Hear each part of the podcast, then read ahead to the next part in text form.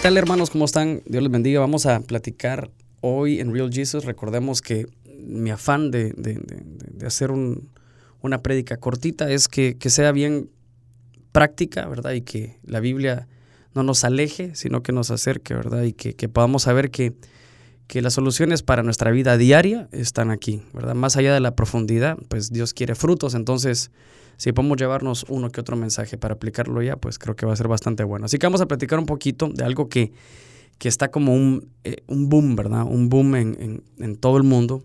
Y son personas que, que lastimosamente se quitan la vida, ¿verdad? Y, yo tuve el placer de, de, predicarlo con los jóvenes aquí y en la congregación y hablé un poquito del espíritu suicida.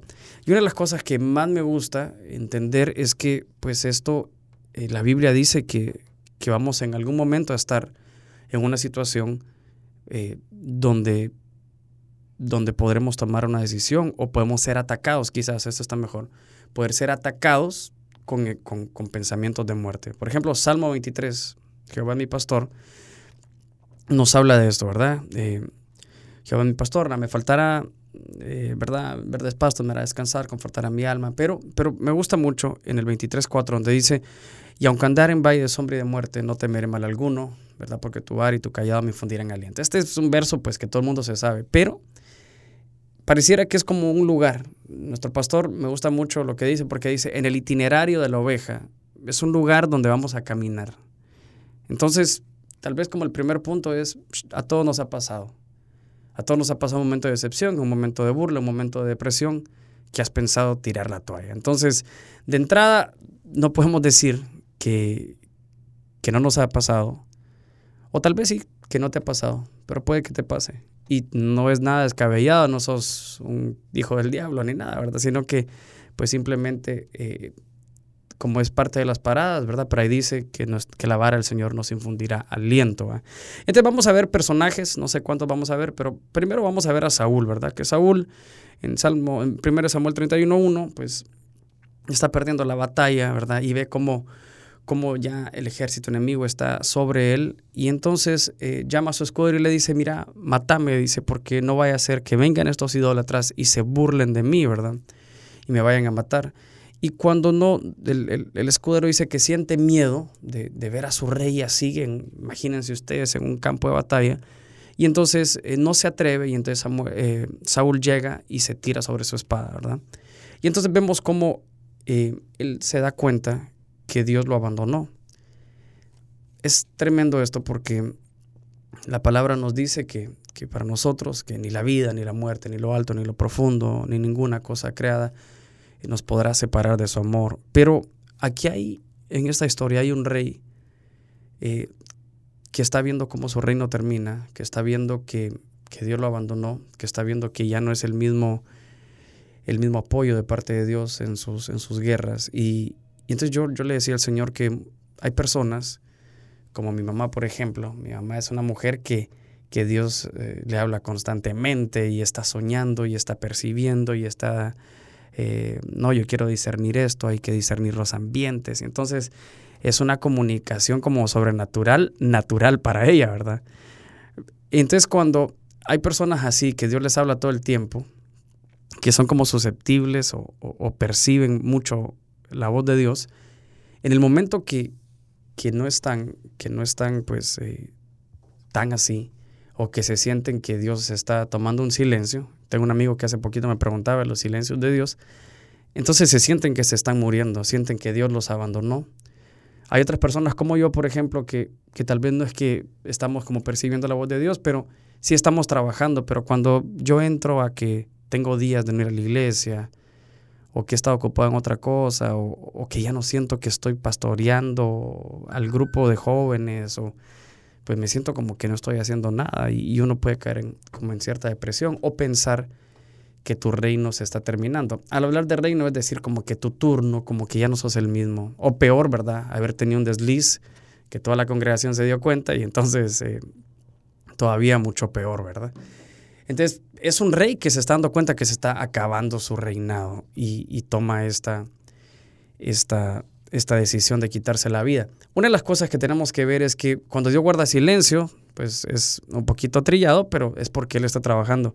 Y yo lo miraba como Dios promociona personas o como Jesús es promocionado eh, en silencio. Entonces, eh, tal vez hay una prédica que, que, hace poco, bueno, hace ya varios tiempo di acerca de las promociones de Dios, los lugares de promoción, y casi siempre son en silencio. Pues al final, cuando estás predicando y te va muy bien, la gente ve la promoción, pero que previamente Dios lo hizo en soledad, en tu cuarto, en una prueba, en una enfermedad. Ahí es donde Dios lo promociona. Así que si estás en medio de un clavo donde piensas que Dios te abandonó, quizás estás en medio de una promoción. Entonces vamos a ver el segundo, el segundo, porque vemos una característica más de, este espíritu suicida.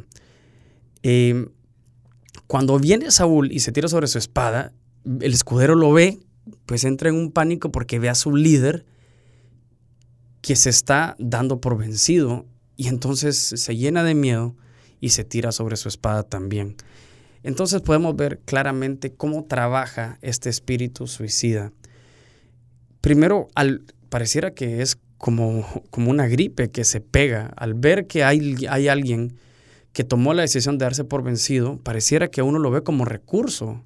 Y entonces uno dice, bueno, yo también puedo ser. Es por eso que, que la idea del suicidio, entre más se propague y lastimosamente en las redes sociales, eh, y, tal vez esta era la informática, nos hace que todo el mundo nos demos cuenta que la gente se está suicidando.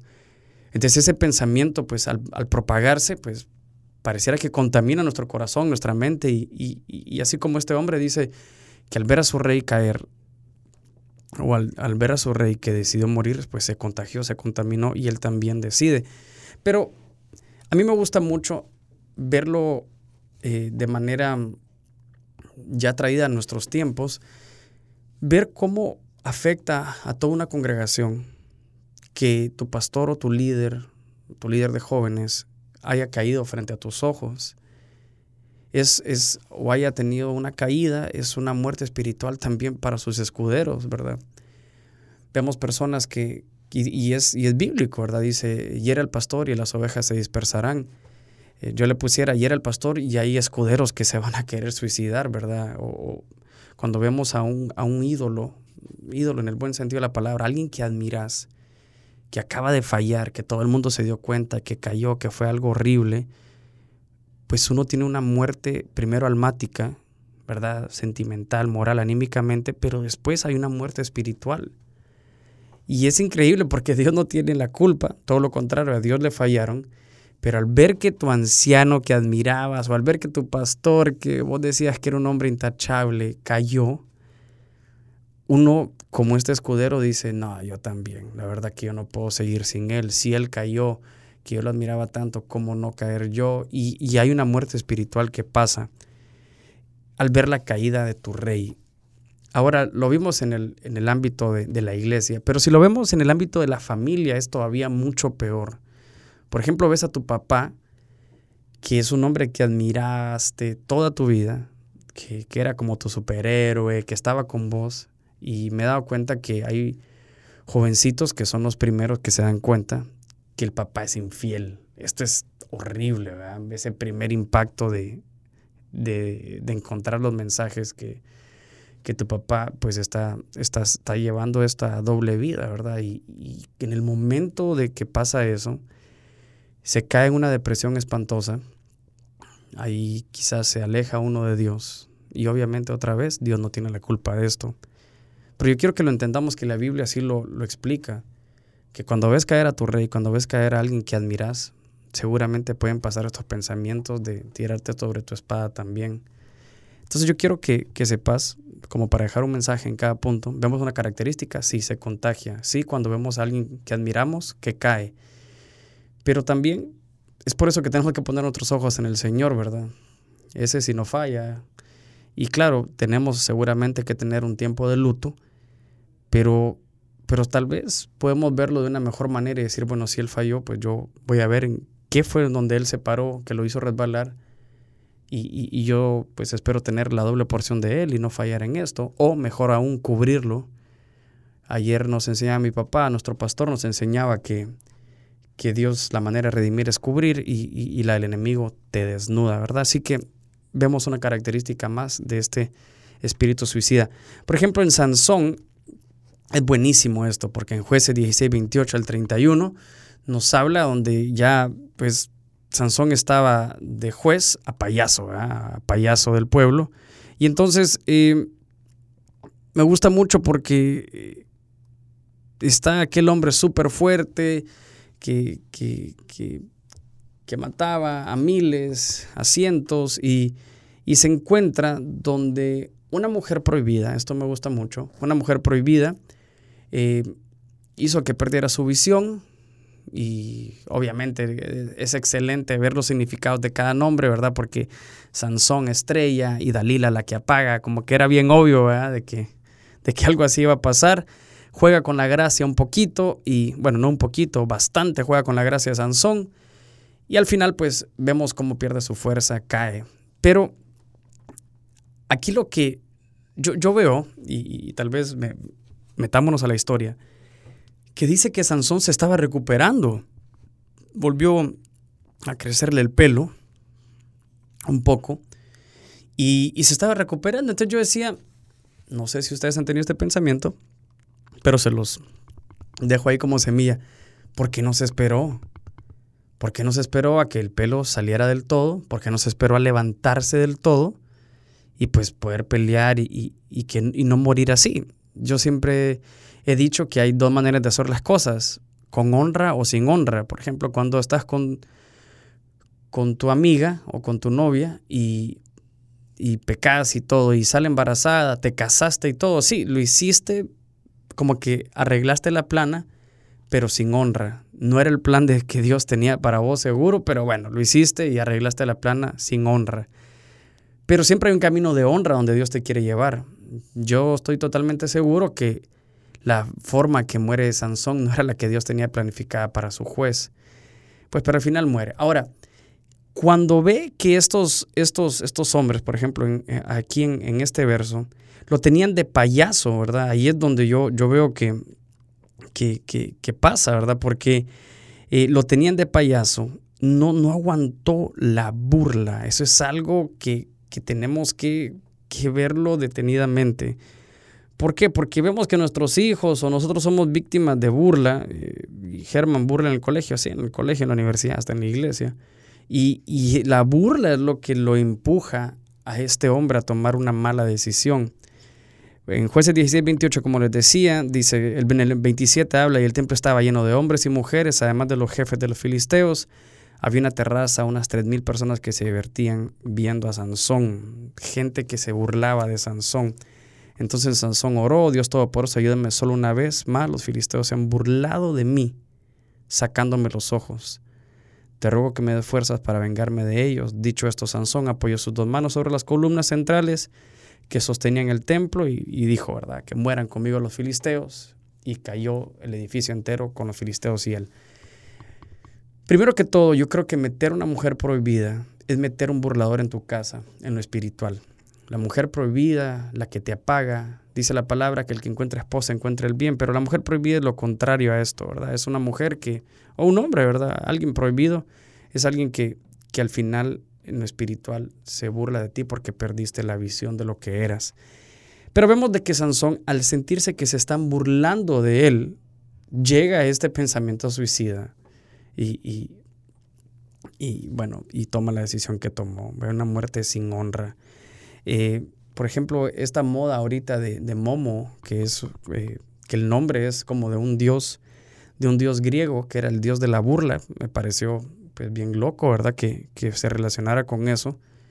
Eh, tenemos que entender algo, pues, y para no sonar así como místicos y raros, que si Dios alguna vez te ha bendecido por medio de las redes sociales, esos mismos canales de bendición el enemigo los va a utilizar para maldecirte, pues no, no, es, no es gran cosa, no es una ciencia, no es nada de misticismo. Lo mismo que Dios va a utilizar, por ejemplo, la música, Dios lo utiliza para bendecirte y hay música que el enemigo utiliza para maldecirte. Entonces, de la misma manera, pues ahora eh, las redes sociales o toda esta tecnología, a la misma vez como el Señor te puede bendecir, también el enemigo te puede te puede maldecir. Así que hay que tener mucho cuidado, ¿verdad? Con, esto de la burla y también de, cómo el enemigo está usando canales para perjudicarnos.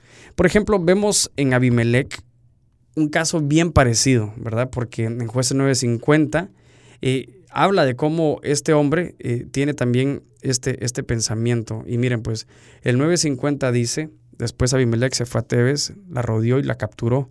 Dentro de la ciudad había una torre muy protegida. Todos los hombres y mujeres de la ciudad se refugiaron ahí, cerraron bien las puertas y se fueron al techo. Abimelech se acercó a la puerta de la torre para atacarla, pero cuando se preparaba a incendiarla, una mujer le arrojó una piedra de molino, la piedra le cayó sobre la cabeza y le rompió el cráneo. Rápidamente llamó a Abimelech a su ayudante de armas, a su escudero, y le dijo, saca tu espada y mátame. No quiero que se diga que una mujer me mató.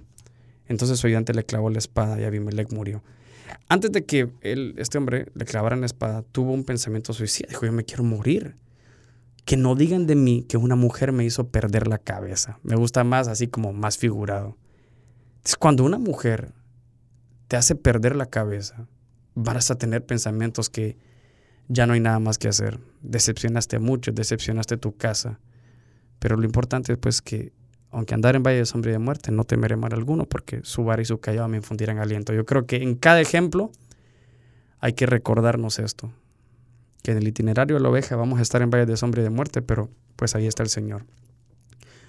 Eh, tenemos como 14 minutos. Ok, vamos a, ir cerrando. Por ejemplo, eh, este es buenísimo, este es buenísimo, Simri.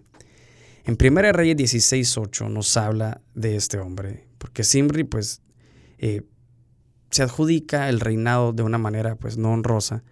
Eh, habíamos dicho 1 Reyes, vamos a buscarlo. Vamos a ver, habíamos dicho Primera de Reyes 16.8. Entonces vamos a buscarlo. 1 Reyes 16.8 eh, nos dice esto. Elá fue nombrado rey de Israel, cuando Asaya tenía 26 años de gobernar en Judá, la capital de su reino fue Tirsa y su reinado duró dos años. Pero aquí está, un oficial llamado Simri, que estaba a cargo de la mitad de los carros de guerra, se rebeló contra Elá cierto día, Elá fue a la casa, dicen que se emborrachó, y entonces siempre entró, lo mató y comenzó a reinar en su lugar. Eso no dice qué manera más deshonrosa de hacerlo, pero tan pronto dice como Simri comenzó a reinar, mató a toda la familia de Basá y a todos sus amigos. De esta manera se cumplió lo que Dios había dicho en contra de Basá, pero se le pasó la mano. Y todo esto pasó por los pecados de Basá y su hijo Elá. Pero aquí lo que hablan, Simri, rey de Israel, dice que solo gobernó siete días. Y cuando se dio, eh, se, resulta que el ejército estaba por atacar la ciudad filistea de Gibetón, cuando se enteraron de que Simri había matado al rey, entonces dice que un hombre, como los soldados no estuvieron de acuerdo, nombraron al rey a Omri, general del ejército. Y entonces llega Omri y los va a atacar. Regresaron a Tirsa para quitarle a Simri el trono. Pero cuando Simri vio que el ejército se había apoderado de la ciudad, entró en el palacio y le prendió fuego. El palacio se quemó y él murió adentro. Ok. Súper excelente la historia, ¿verdad? Así como que hubo una manera mala y el otro general se dio cuenta y entonces fue a atacarlo. Pero miren la característica de Simri al ver que todo se estaba, que estaba, que no había ninguna otra salida, él llega y me, me, llama mucho la atención cuando al ver que no había solución, antes de morir dice que empieza a quemar su palacio, quema el palacio y se quema él y, se, y muere dentro. Ok, platiquemos un poquito de eso. Muchas veces cuando hay desesperanza en nosotros, la palabra nos habla de que nosotros tenemos casas de reposo, pero cuando estamos pasándola mal, estamos, yo qué sé, teniendo problemas en el trabajo, teniendo problemas de salud, tenemos que hacer que nuestra casa, nuestro hogar sea una casa de reposo. ¿Por qué?